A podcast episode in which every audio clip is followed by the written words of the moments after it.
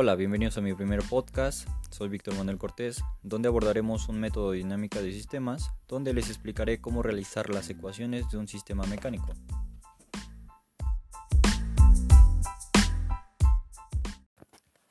Como una pequeña introducción, les hablaré acerca del concepto de un sistema mecánico. Este es un conjunto de componentes o dispositivos que interactúan entre sí para transmitir el movimiento.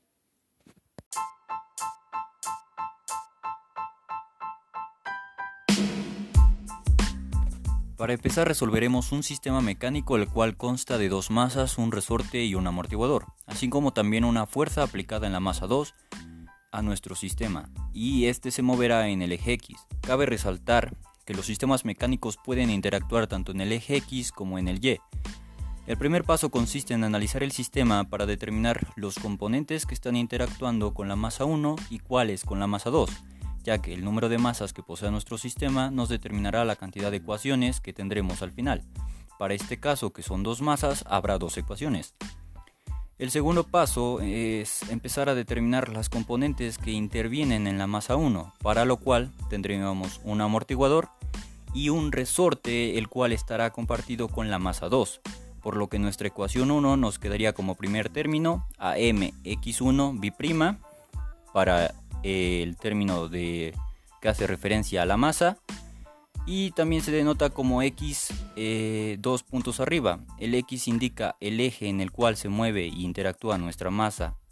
Y todo esto será sumado más un segundo término en el cual eh, tendríamos al amortiguador, el cual nos quedaría como eh, b por x1', donde b es una constante de amortiguación.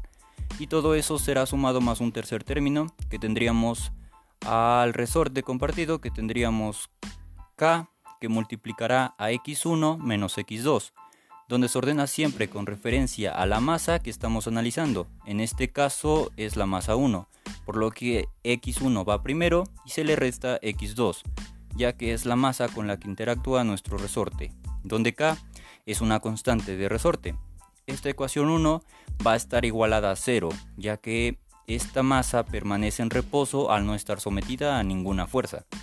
Para el tercer paso determinaremos eh, los componentes que interactúan en la masa 2, la cual solo tendría un resorte que comparte con la masa 1, por lo que nuestra ecuación 2 tendríamos como primer término a mx2 b', donde x2 hace referencia al eje donde se mueve y el número 2 nos indica con respecto a qué masa se está analizando, más eh, todo esto va a estar eh, sumado más otro término que sería el de el resorte compartido ahora con la masa 1 y nos quedaría k por x2 menos x1 donde cambia el orden a comparación de la ecuación 1 ya que ahora estamos analizando a la masa 2 y esta ecuación estará igualada a f donde f es la incógnita que hace referencia a la fuerza que está aplicada en nuestra masa 2 y así obtendríamos las ecuaciones de nuestro sistema mecánico.